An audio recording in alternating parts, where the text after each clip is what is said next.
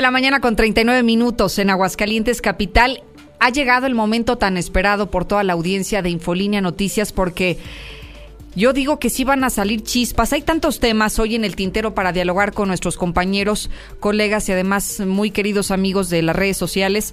Agradezco mucho la presencia como cada viernes. Don, don Rodolfo, ingeniero, ¿cómo está? Buenos días. Buenos días, Lucero. Buenos días a Carlos, a Mario César y a todas las personas que nos escuchan y nos ven. Muchísimas gracias. Los iba a presentar a todos de un jalón, pero dije, no, Carlitos, ¿cómo estás? ¿Qué tal? Muy buenos días, Lucero. Muy bien, muchas gracias. Buenos días a todos los que nos escuchan y nos ven y a mis compañeros aquí del panel y a ti también. Mi querido Mario, ¿cómo estás? Buenos días a todos. Muy activo. ¿verdad? Es que Hablando de las redes sociales, muy activo también en el teléfono.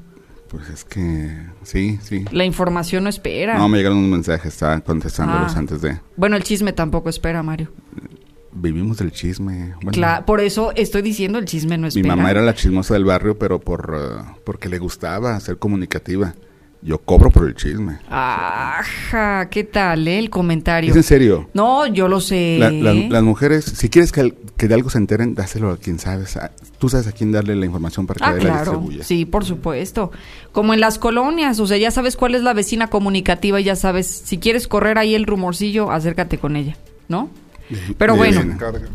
Señores, empezamos con los temas de esta mañana. Creo que, a reserva de lo que cada quien haya preparado, creo que hay dos que me llaman la atención de manera muy poderosa. Uno es el tema de la violencia que cada vez se registra en todas las escalas, en todos los escenarios aquí en Aguascalientes a propósito de lo que pasó ayer en Jesús María con el asesinato de esta pequeñita de 14 años, pero también tendría que ver el asunto de violencia y lo que está pasando en nuestra sociedad con, con un niño también de 14 años. Esta misma semana se quitó la vida un niño de 14 años. La semana pasada en esta misma mesa anunciábamos un niño de 11 años en Torreón que se estaba asesinando. Y por otro lado, el asunto de los manejos de recursos en las finanzas del municipio, particularmente en el Cabildo. ¿Qué está pasando con los regidores que hoy se está destapando un escándalo que más allá de querer afectar a la, a la regidora que hoy está tras las rejas, llama la atención como este golpeteo político que viene directo, me parece, y salvo su mejor opinión,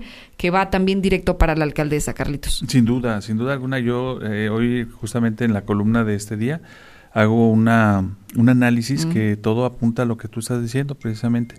Este, hay todos los indicios que se requieren para llegar a esa conclusión en el sentido de que se está armando una nueva intentona para este, tratar de frenar a, a la alcaldesa Tere Jiménez en su carrera política y en su desempeño como alcaldesa, no solamente su Claro. su, campaña política.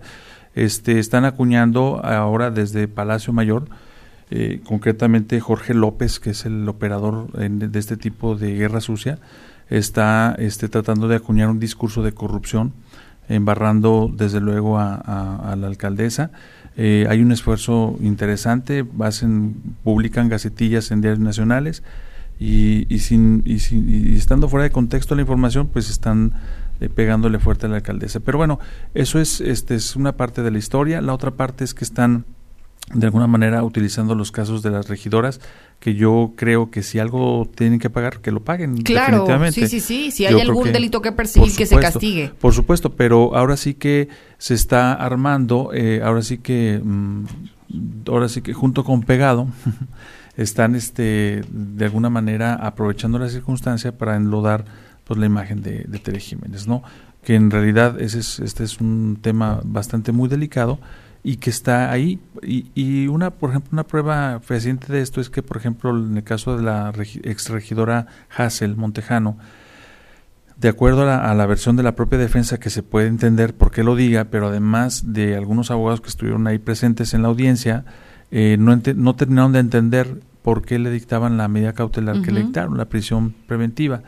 Y curiosamente el día siguiente sale en un diario de circulación nacional una fotografía de la alcaldesa al lado de la, de la exregidora y este y, y enlodando cuando en realidad pues digo Tere Jiménez no tiene nada que ver directamente con ese tema no eh, sí hay que revisar qué es lo que está pasando en el cabildo también porque no es nuevo n- toda, en todos los años se da hay un presupuesto eh, relativamente di- di- discrecional que se les da a los regidores porque se les trata como diputados de hecho Sí. son- tienen esa figura son electos por el pueblo son eh, del, eh, por elección popular y, cada año se aprueba desde el Congreso del Estado eh, los presupuestos que se les van a destinar a los regidores. Los diputados se supone analizan las iniciativas y ellos mismos consienten y están de acuerdo con que así suceda. Y entonces, ¿qué es lo que pasa? Que a la hora de hacer el ejercicio de los recursos, cada, cada regidor dispone de la, de, la, de la manera en que ellos quieran ese recurso. Si contratan a un asesor, si contratan a 20, si contratan a 30, esa es la decisión de cada uno de ellos. sí, sí, sí. Y lo que yo entiendo que está investigando la fiscalía ahora es este presuntamente un ejercicio inadecuado de sus recursos, ¿no?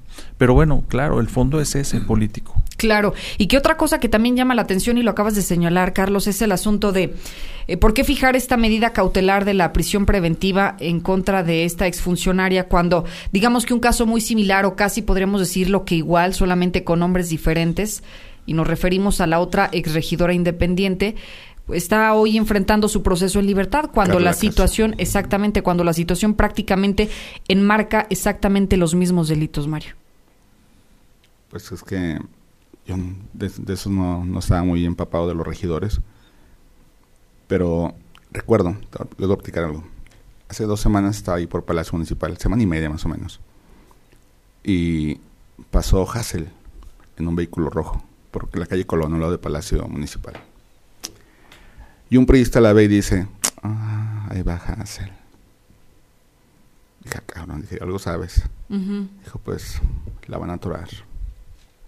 Y sí, el, este personaje del PRI dijo, es que a varios priistas los perjudicó. A varios compañeros de ellos los perjudicó. O sea que no solamente se trata del uso inadecuado de recursos, sino que perjudicó directamente a... Económicamente. Económicamente a sus compañeros. Ingeniero, ¿cómo percibe esta situación? Eh, coincido con, Carlos Gutiérrez. Es eh, la lectura, la lectura que se le puede dar es de que existe un doble rasero que se está juzgando de manera diferente a dos casos muy similares en esta, en, en estos, eh, en esta similitud de la operación de los recursos, lo primero que se tiene que hacer es clarificar las reglas o los requisitos para operar ese dinero. Eh, tengo entendido que el fondo del asunto es que son los afectados los que denuncian.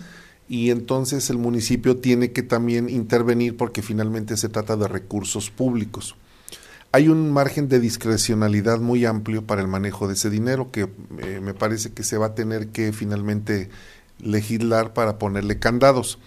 Pero no es nuevo, efectivamente esto yo tengo conocimiento de casos similares desde hace cuatro o cinco administraciones, es exactamente lo mismo y sí hay una evidente eh, se, vicia en contra de Hassel. Yo no estoy diciendo que sea inocente, eso lo ni culpable, eso lo tiene que determinar un juez, pero la medida eh, de la prisión preventiva me parece que es un exceso, exceso de, de violencia en contra de una mujer que voluntariamente se presentó a una audiencia cuando en el caso anterior la señora Carla Casio se negaba a presentarse. Y que además hay que decirlo, ingeniero, un, punto importantísimo, no están obligados a presentarse, ellos pueden presentar un documento en el cual dicen por qué no va a acudir y puede acudir su representante legal y no pasa nada, entonces... La señora se presentó. Sí. Entonces sí existe sevicia, eh, probable... Yo quiero... Se confió, ¿eh? Bueno, pues es que dicen si en lugar de comprarse carro se hubiera ah, eh, comprado o adquirido los servicios de un abogado, o acude en parada. Tal vez ella consideró que su que no, que, no, iba a pasar nada, que no iba a suceder nada y le, le sucedió igual que a Rosario Robles, que se haciendo todas las proporciones guardadas, la analogía es, le está sucediendo exactamente lo mismo porque aun cuando la presidente magistrada dice que en el poder judicial no existen líneas bueno, pues eh, yo leí una columna precisamente el día de hoy en el periódico El Hidrocálido donde dice, ¿y cómo podemos entender o cómo podemos interpretar que un comunicador haya sido detenido en dos ocasiones eh, por órdenes de un juez que violentó un amparo federal? ¿Quién fue el juez? Fue Piña. Piña. El que detuvo... Arturo Piña. Sí. El que lo ordenó. pero el, de Hassel... Ah, no, el Ah. de Hassel no tengo el nombre. Pues un juez, juez de control. No, realmente no, no tengo No es Quirós. tampoco el dato.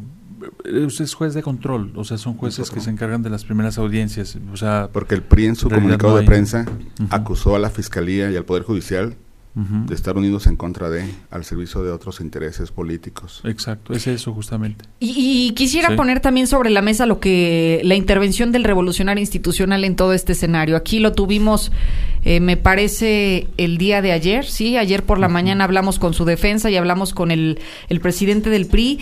Vaya que me sorprendió lo que dijo aquí, dijo, el PRI no va a ser abogado de nadie. Fue la primera frase que, que salió de la boca de Enrique Juárez para referirse al caso concreto de Hassel Montejano. Pues lo- E- Ellos, perdón, es que ellos saben, Claro.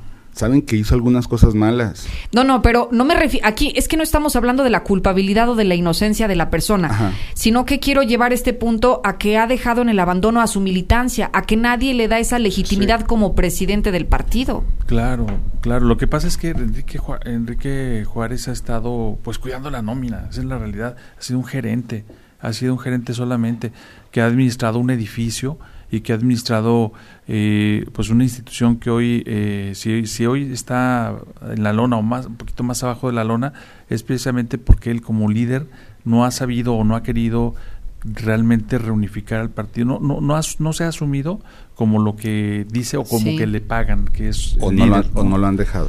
No, yo creo que mucho es de él. Mira, ahí te va. Cuando la gente tiene disposición, este, y, lo aplico exactamente hoy al tema del sistema estatal anticorrupción. eh, hoy, este, los consejeros y los funcionarios, pues están a ver qué les dicen que lo, a ver qué hacen porque ellos no actúan.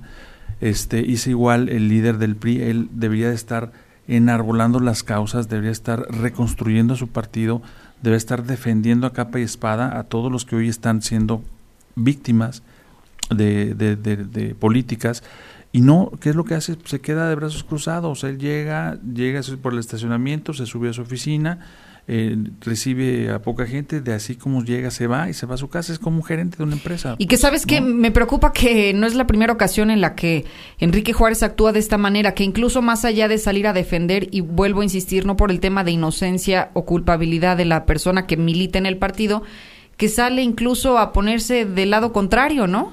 Sí, sí, Claro. el arropo que ¿Cómo te debe de dar eso? un partido es algo, algo y, y similar le sucedió a Rosario Robles. Ninguno de sus compañeros ha- se ha subido a no, no a defender si es la inocencia o la culpabilidad. Evidentemente nunca la van a culpar, sino a defender los programas los, y la manera en la que se operan claro. los recursos. Pero Rosario, ¿de dónde era ya? Porque era del PRD, luego se fue con Peña Nieto. ¿De dónde era ya? Pero de ningún lugar, de Bueno, todas maneras, nadie Eh, salió a la no, defensa. No, a ver, pero ella terminó en el operando para el PRI. Entonces, por lo menos para quienes benefició grupos políticos, gobernadores que presuntamente recibieron carretadas, millonadas para las campañas políticas provenientes de esta famosa eh, operación eh, que hicieron con los recursos del gobierno, pues por lo menos salir a decir, o, o como luego dicen, mínimo llevarle los cigarros a la cárcel. Imagínate el que se asome, le disparan, Ahora- es el que sigue. Pero, o sea, ¿tú justificas que no lo haga? O sea, que, Es que, que- que no salgas a defender Espérame, a tu equipo. No, no eran sus amigos. No, no, no, no, pero eres el líder en del el- revolucionario institucional. No me refiero a que sea tu compa o no sea es, tu es que ahí te compa. va, no es líder, es el presidente. El Como decía. Carlos, lo tienen como bueno, gerente. sí, liderazgo nunca ha tenido No, ni no, fuera ni dentro del cómo, partido. fue- cómo, cómo llegó ahí, quién lo impuso. Claro. A cambio de qué. Y como dato anecdótico, esta semana el Instituto Estatal Electoral asignó los presupuestos para los es. partidos políticos. El PRI este año se va a llevar la despreciable cantidad de 11 millones 356 mil pesos. El PAN va a costarnos este año 15 millones 611 mil pesos. El PRD va a costar nada más, fíjate nada más el PRD, pobrecitos, un millón setenta y dos mil pesos. Porque no sacaron muchos votos. El PT no tiene recursos. Igual que Movimiento Ciudadano. Otro partido se lleva 5 millones de pesos, el Verde Ecologista. 5 millones 746 mil pesos. Nada despreciables, ¿no? Morena, 12 millones 995 mil. A ver, ¿Dónde están los de Morena? Abajo. Morena. 12 millones 995 mil, casi 13 millones. ¿Por qué crees tú que la pelea de quitar a Cuitláhuac, dejar a Cuitláhuac, Ah, y es año no electoral, ¿eh? Sí, sí, claro. O sea, 13 millones. Para que funcione un partido, promedio más de un millón de pesos se va a llevar por mes. Para repartir entre quién, cuáles gastos, qué compraron, qué hacen. Sus páginas de transparencia no funcionan, no informan, no reportan. En total, Sí, hacen lo que quieren, ¿no? Claro. Un desperdicio de recursos. los partidos políticos en Aguascalientes nos van a costar este año 55 millones 381 mil pesos. Nada más. Sí. Nada más 55 millones de pesos. Y fíjate que en el contexto yo también cuestiono por qué no defienden a, a, a Hassel y ahí viene otro regidor y ahí viene seguramente algunos otros funcionarios o exfuncionarios, porque además ya lo dijo el fiscal anticorrupción, dice va a haber, va a haber exfuncionarios municipales y también funcionarios municipales. Por eso ese es el tema. Ellos están acuñando un discurso de corrupción, pero además es muy peligroso, muy torpe o a lo mejor bien calculado. Mira, Jorge López sabemos que no tiene mm, buena relación con Gustavo Báez. De hecho, hay por ahí una anécdota de que estuvieron a punto de liarse a golpes, ¿no? Sí. Y, y resulta de que si ustedes revisan, por ejemplo, quién es la, la persona que se puede estar encargando de supervisar o que se encargó de supervisar el gasto en el cabildo, es justamente una persona muy allegada a Gustavo Báez. Yo pregunto, ¿lo calcularon? Yo digo que sí. En la perversidad de Jorge López, yo pienso que está mm, Muy ahora sí que medido el tema, dos ¿no? pájaros de un tiro, ¿no? Se friegan a, a- a Tere y se friegan a esta otra persona. Y, y yo creo que el cálculo está armado, ¿no? No es casual, pues. Sí, matemáticamente va a dar el resultado, ¿no? No, claro, Que era sí. lo que buscaban.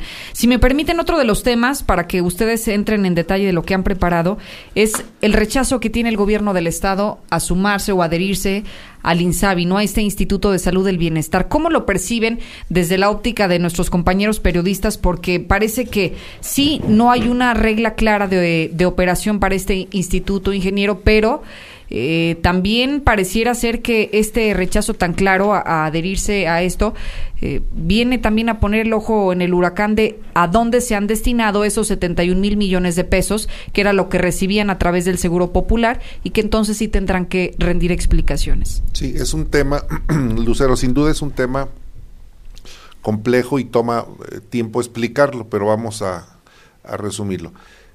Primero, eh, partiendo de la premisa del presidente López, López Obrador de la corrupción, no del nuevo modelo de, de salud. De salud. Partiendo de la premisa de la corrupción, tiene toda la razón. El seguro popular se prestó a unas megacajas, no cajas chicas, a megacajas, para que los gobiernos de los estados abusaran del presupuesto federal, metiendo, registrando personas que lo mismo estaban en el Seguro Social o en el ISTE o que tenían servicios de salud y además los inscribían en el Seguro Popular, porque por cada persona que registraban el gobierno recibe una cantidad. Segundo, la prestación del servicio, por ejemplo, por citar el Hospital Hidalgo, que tenían derecho a determinados eh, eh, ¿Tratamientos? no, eh, ¿Qué? insumos para Ah, una operación, Sí, sí, digamos, sí. gasas, y les hacían a las personas que fueran a comprarlos cuando ellos los tenían. Entonces, es parte del, del dinero que se lo Quedaban. que daban. Llegaron a hacer innumerables cobros que en un papelito, en una hoja en blanco, le anotaban, decía, recibí tres mil pesos, recibí cinco mil pesos por concepto de pago de servicios, que no había un recibo fiscal o un documento que acreditara ese ingreso para compensar el gasto. Todo eso se lo estaban quedando. Y el gran negocio estaba, además, en la compra de medicamentos y el instrumental. Medicamentos que, por ejemplo, la Fiscalía está investigando la pérdida y el robo de una gran cantidad de ellos y que a la fecha no sabemos qué es lo que ha sucedido. Entonces, por el lado de corrupción, el presidente tiene razón. Eran cajas grandes para los, go- los gobernadores. ¿Qué es lo que pretende hacer? no sé si verdaderamente trabajarlo con transparencia y honestidad, decirle, las reglas del juego ahora las fijo yo, lo compro todos los, los insumos, los medicamentos, los voy a proveer yo y solamente les voy a dar los recursos para la operación de los hospitales. Ahora, ¿qué sucede? Que no hay claridad porque fue construido al vapor. Sí. El Insabi lo metieron en una, una olla express y en menos de un año sacaron un nuevo modelo de servicios de salud que por lo menos el Seguro Social estaba probado lo que no funcionaba. Lo que funcionaba por sí mismo lo conocíamos. Entonces, lo que se debió de haber hecho es rectificar, corregir o modificar o cancelar lo que no funcionaba y continuar. Si quería quitarle el nombre de Seguro Popular y ponerle Seguro López Obrador, pues no pasaba Adelante. nada. Adelante. Ahora, los gobernadores exigen, demandan que les digan cuáles son las reglas de operación. La semana pasada, Carlos Gutiérrez nos decía, sí hay reglas de operación. Eh, y yo me di a la tarea de, de, investigar ayer porque hubo un reclamo muy fuerte de los gobernadores, los 19 gobernadores Sí. que no, no se han adherido, a los cuales ya les fijó un ultimátum. Hasta fin de mes. 19 días les quedan eh, naturales para que se alineen. De lo contrario van a recibir la cantidad que por ley les corresponde, pero no los recursos para la operación como era anteriormente el Seguro Popular. Efectivamente, no existen reglas de operación.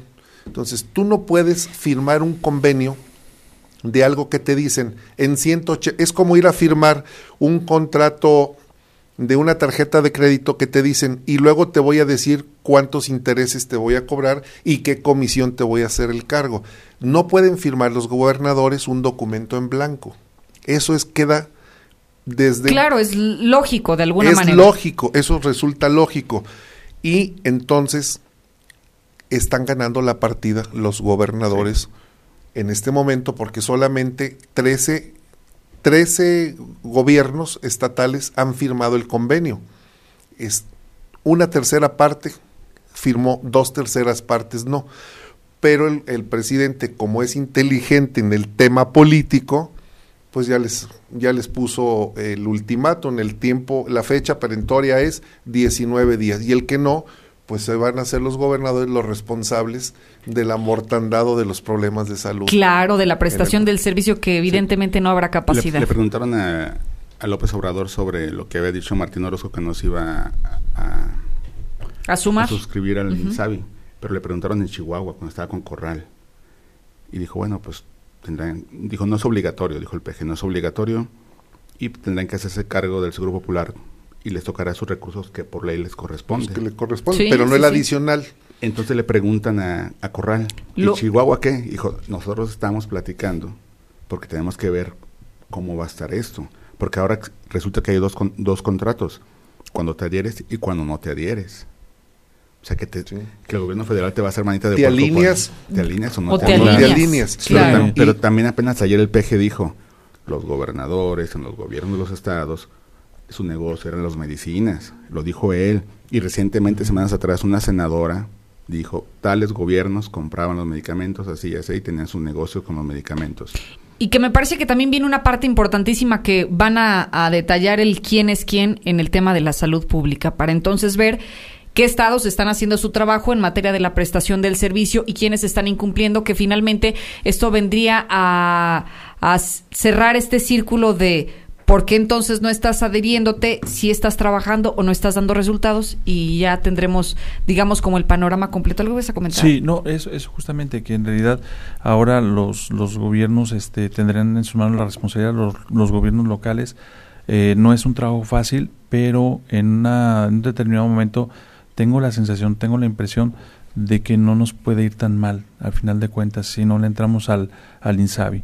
¿Por qué lo digo? Porque si realmente se ponen a operar los programas a conciencia, si realmente dejan de hacer los negocios que vienen haciendo o vienen haciendo de eso de, de compras de medicamentos, este, de una serie de situaciones. Sí. Sí, sí, por supuesto. o en desuso, hoy acaba de decir el subsecretario Sí. de salud que compraban eh, retrovirales en desuso para el, Sí. contra el VIH. Exacto. Si, si dejan a un lado esos negocios, me parece que el dinero pudi- pudiera Pero no, alcanzar. no alcanzaría. a lo mejor. Porque al- estamos hablando de cuatro mil millones contra mil que tiene el gobierno del estado, dicho No. por el gobernador. Con, un- con ahorro, eficiencia, honestidad y transparencia, ¿cuánto necesitaríamos? El asun- el La- asun- el 70%, el- 3 mil millones, el- faltan 2 mil. Así es. El asunto No es que- alcanzaría. No alcanza. Sí, el asunto es de que aho- ahora, es que ese es el punto, no hay una claridad en el programa. El gobierno federal ni siquiera tiene idea de cómo lo va a instru- Ni ellos instrumentar. saben. es cierto. Entonces, si ni ellos saben, menos nosotros. Pero bueno, lo que ha dicho el presidente de manera reiterada es que finalmente los estados que no le entren van a tener sus recursos. Eso de van a tener sus recursos, me gustaría saber a qué se refiere y cuánto, qué monto. Que haya claridad para entender. pretendería destinar y me da la impresión de que con esos recursos que nos corresponden por ley, que son las participaciones, bueno, eh, y con un uso eficiente de, el gasto eficiente y transparente, y tal vez considerando la posibilidad de un impuesto local en la conciencia social que el hecho de pagarlo serviría para todos, es decir, para tener servicios de salud, yo creo que la gente lo hace, lo paga. Sí, sí, sí. Vamos, yo al principio, y quiero, quiero expresarlo de manera así muy clara, mm, yo, vi, yo vi muy mal la postura que asumió el gobernador respecto a este tema. De verdad, yo dije, ¿para qué se pelea? ¿no? En pocas palabras. Pero ahora como se está dibujando el tema, me parece que no del todo está tan mal. Me parece que puede tener eh, cierto grado de razón en función a que si en, primero, ¿cómo le entras algo que no sabes? No, no puedes llegar a ojos cerrados y firmar algo que ni siquiera el gobierno federal tiene claro. Ni ellos saben, los que te lo están ofreciendo. Exacto. Y segundo, es que este finalmente eh, es una buena decisión no suspender los servicios, que los, los pague el gobierno del Estado, ¿verdad? Para que la gente no, no sufra, no, sí, para que no, suspenda no se muera pues de, por temas de salud y en lo que hay una definición. Eso lo comentamos incluso hace rato, el ingeniero Franco y yo, y, llegamos a esa, a esa, conclusión. Hay, hay, algo importante, Lucero.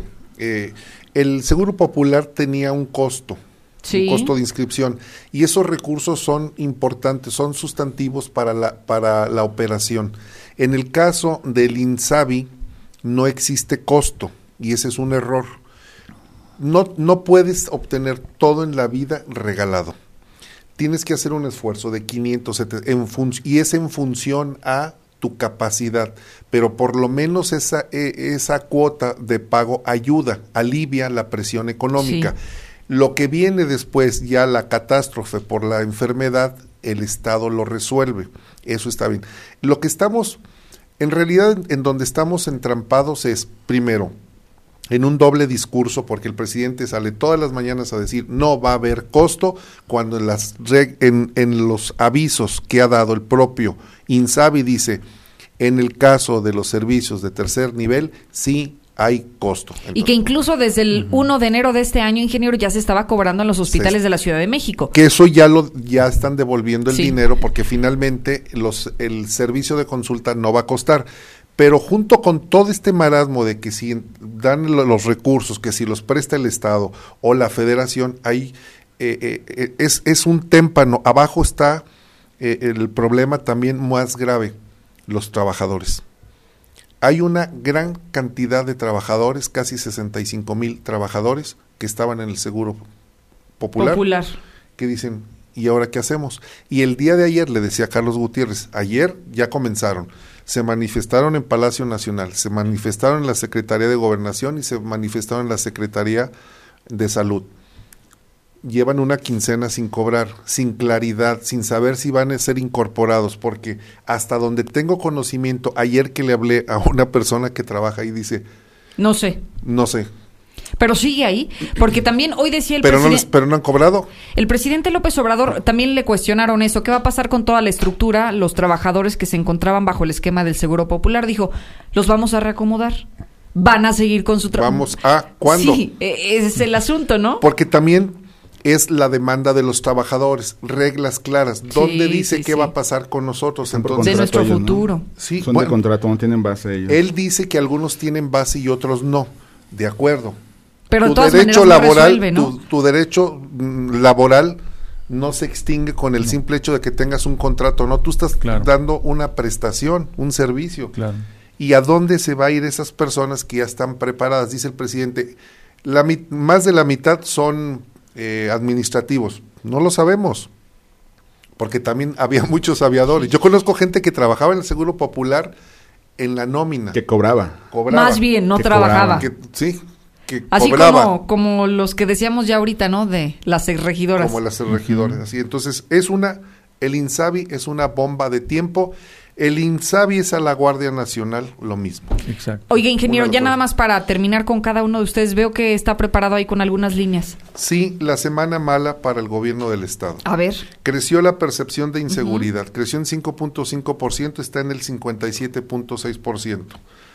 Malo Eh, le pegaron al, me parece que le pegaron en la punta, en, en- en la línea de flotación al sistema de seguridad en Aguascalientes cuando el periódico El Financiero publica la nota, que no es nueva, por cierto, lo ¿La había publicado vinculación? por- la vinculación de, Po- de Porfirio Javier Sánchez, el secretario de Seguridad Pública. Estatal, con vínculos con una persona que era brazo derecho de Genaro García Luna y que se enriquecieron eh, cuando estaban trabajando en la Policía Federal. Con sus vínculos con el cártel de Sinaloa. Todo vinculado al cártel de Sinaloa, finalmente. Todo vinculado al cártel de Sinaloa. Mala semana también porque publica el, el Seguro Social las cifras de los empleos. Perdió Aguascalientes en el año 2019 15.794 empleos. 15.794 empleos perdidos el año pasado. Venimos a la baja. Le- Data Coparmex señala que 6 de cada 10 empresarios han sido víctimas del delito y la otra, la confianza empresarial hacia el gobernador bajó. Como referencia, Carlos Lozano tenía una confianza de los empresarios del 54%, Martín Latina del 39%. Mala semana. 15 mil es como si llenara la plaza de toros monumental, ¿eh?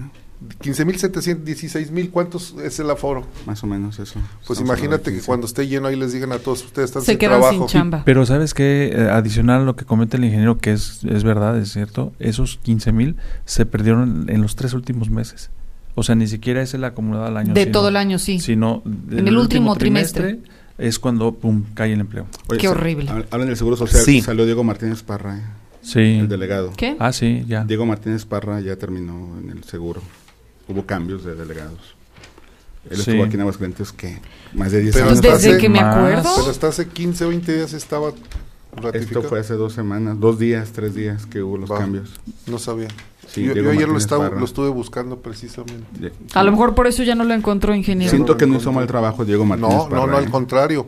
Me parece que hizo un excelente trabajo y Con que que lamentable para el Seguro Social porque es un hombre ordenado, trabajador, que siempre buscó la conciliación entre trabajadores y eh, los El pacientes el- Ah. y los pacientes porque pues, siempre es el reclamo no de que no te atienden y siempre logró conciliar.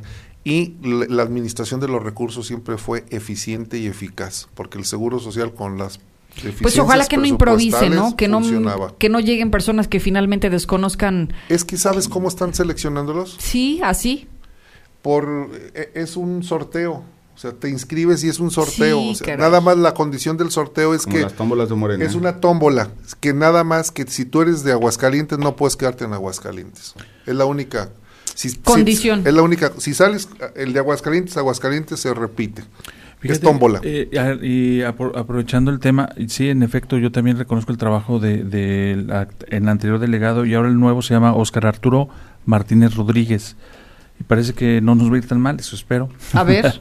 Porque entre su currículum lo más destacado, bueno, ha sido director de el Hospital de Ginecobstetricia número 3 en la Ciudad de México y Mm. también, digo, todavía no nos dan a conocer su currículum, este y también habría sido director del Hospital La Raza. Entonces yo creo que es un Claro, pues, es es un, un buen médico nivel. de buen Es un buen nivel. nivel. Claro. Yo creo que muy sensible al tema, con mucho conocimiento y seguramente espero que venga a sumar. Bueno, Ojalá de, que de sí, entrada sí. que no quita Clementina, que ha sido un enlace perfecto. sí. Sí, Sí, sí, comunicación social, Clementina. González, sí. Claro. o sea, ha Pues sido ya un enlace veremos. perfecto, Clementina. Mis respetos, profesional, Sí. a la hora Sí. que le marques, a la hora Sí. que le pidas. De los Sí. pocos que puedo reconocer eficientes comunicólogos que hay en un área especializada. Tan complicada sí, Sí. como el También. seguro. sí, definitivo también me sumo. Y, y un llamado a los padres de familia, a los tíos, hermanos como sociedad, atentos a las redes sociales de sus hijos, Sí, caray. de sus sobrinos. En serio, vean con quién platican, vean qué publican. Incluso actualmente hay una tendencia a nivel internacional por la ansiedad digital, es una enfermedad nueva. Sí. Niños que, jovencitos, que publican y al no tener reacciones en sus publicaciones en Instagram o YouTube, de que no tienen reproducciones o no tienen me gusta o reciben críticas, se deprimen y por eso buscan las nuevas fotografías, nuevos retos. Tengan mucho cuidado. Hay muchos niños que tú les preguntas qué quieres ser de grande y quieren ser youtuber, o- o ya quieren ser youtubers desde Sí. niños. Suben sus fotografías cada vez más comprometedoras. eh, se está legislando al respecto. Pero sí, las propias eh, redes sociales ya están intentando eliminar que se vean el número de reproducciones, el número de reacciones, el número de me gusta o, me encorazona, para no sentir a los niños en competencia, que no estén compitiendo con otros por la popularidad, porque es una exhibición, es una vitrina enorme. Y si esta chica tenía, a la que asesinaron, tenía un novio de su misma edad, llegaron a un desacuerdo y la asesinó, hemos visto muchísimos casos de ese tipo. No hay semana en que no aparezca, conoció al novio por Facebook, lo conoció y la mató o utilizaron para tráfico de personas. No, no, es en serio. Tienen que cuidar, así como es la operación mochila, es la operación de sus tabletas, de sus teléfonos, de su computadora. Y que mira, hay tantas formas ahora de vigilar a, a, a los hijos a través de las redes sociales. Oiga, si no quiere saber qué es usted, bueno, crea un perfil diferente, con un nombre diferente y entonces vigile lo que está haciendo su hijo. Se hace amigo del hijo. Pero fíjate que ahí se ve. Fíjate que a veces no son los papás quienes deben de hablar con los hijos, porque existe la, la autoridad, papá e hijo. Ahí son los tíos, los hermanos mayores, los primos. Porque como hijo no todo le cuentas al papá o a la mamá, por el temor al regaño. Platican más con el tío, con el, con el primo mayor o la prima, le dices, pasó esto, hizo esto, y capturas de pantalla y comparten, y no, no, no tienen ni idea de la información que nos llega. Sí. Que dices, no, esto no se puede publicar, esto. Hablabas tú el otro día del, de que había una tendencia de mujeres que te contactaban y luego te extorsionaban. Es muy común, se da muchísimo. Yo platicaba el otro día que tengo amigas que venden el pack, pero abiertamente, o sea, les depositas y te dan el pack y eso se dedican y, le sacaron provecho a lo suyo. Pues sí, el asunto es, cuando esto llega a los menores de edad. Me acaba de llegar un pack, ofreciendo un pack. sí. Es el mío. ¿Está bromeando? No, no, no, en serio. ¿Está bromeando? No, no, no, me llegó, me llegó este una persona que no conozco y me dice que, que por una cantidad me puede proporcionar fotografías y video y, y, manda, bueno, como todo, como cuando vas al súper o vas al, al que te, mire, güerita, prueba este pedacito de queso, o sea, te dan a probar. Aquí me, aquí me mandaron las pruebas, de verdad. No, no, no, mire, así déjelo Mira, mejor. aquí están los videos. Ah, ya sé quién Qué cosa, no, así déjelo. No, no, no, no, no, bueno, sus cascos no, son videos. no pueden no, ver ni siquiera eso. Están, ni siquiera está descargado. No, no, no. Pero recuerda también, ingeniero, ¿se acuerdan de ese programa malicioso que tú aplicabas y bajaba el virus. Y bajabas un virus y te tenía sí, Sí, no, yo bloqueé el... El, contacto. Sí. O lo puso dentro de sus favoritos. No lo tengo con like. Le di un like. Sí, sí, tengan mucho Bueno, pero es, es una buena recomendación y yo creo que con eso sería bueno despedirnos después de toda la tragedia que ha pasado en esta semana en donde principalmente son nuestros niños los que eh, protagonizan estas historias trágicas. Eh, habría valdría la pena ponernos a analizar qué estamos haciendo, ¿no? No descuidarlos y estar atentos de lo que ocurre en sus casas. Contrataron 100 psicólogos el DIF estatal. Acaban de contratar este año para el programa para atención. Eh, ahora tenemos enfermedades que antes no teníamos. Sí, sí, sí. De dos décadas a la fecha, tú no escuchabas tan con tanta insistencia la bulimia, anorexia, depresión, depresión infantil. Mm, vaya, me he puesto a hacer un recuento. La depresión va a ser la enfermedad número uno de este siglo, entonces cuidémonos de lo que va a ocurrir. Hoy ya vemos que todos los niños, cuando ni siquiera sabían qué era eso, ahora Depresión y estrés. sí, que ya están deprimidos, caray. Sí. Estresados. Sí. estresados. eso no lo ven en el rancho, ¿eh? Yo y mis sobrinos montando a caballo y pues juntando los, toros. Hoy en día están sentados con frente a un teléfono, una computadora, ese es el problema. Llegan las mamás o los papás con sus bendiciones. Oye, ¿me cuidas al niño? ¿Trae su tableta? Si está conectado, sí, déjalo pues. Sí. Y no dan lata. Eso pasa. Eso pasa. Señores, muchísimas gracias. Encantada de haber estado con ustedes. Ya la siguiente semana se ponen al corriente con el ah. güerito, ¿eh? Para ah, que tome nota. Sí, muy bien. Eh, hoy aparece mi columna en el Sol del Centro. me regañó Mario Mora porque no le mandaba escritos y dije, ya te voy a mandar este Entonces, hoy, para que compre... No, incluso aparece en portada mi nombre. ¿eh? A ver. Ah, aquí lo tengo. ¿Dónde estás? Arriba, en la izquierda. ¿Arriba a la izquierda? Ah, es cierto. Página 25, Mario César Macías a un recuento de los últimos 10 años. ¿Qué mm, tal, eh? Muy bien, felicidades. Ah, pero no escribo política, no escribo de noticias, ¿eh? hay que leerte, hay que leerte para ver qué dice. muy bien. Vamos a leer. Y lo bueno es que ya escribes con tu nombre real. Real, así es. Pues nos vamos, que el tiempo es oro. Muchísimas gracias. Gracias. Gracias, a Gracias, ustedes. gracias, buen día. 10 con 18.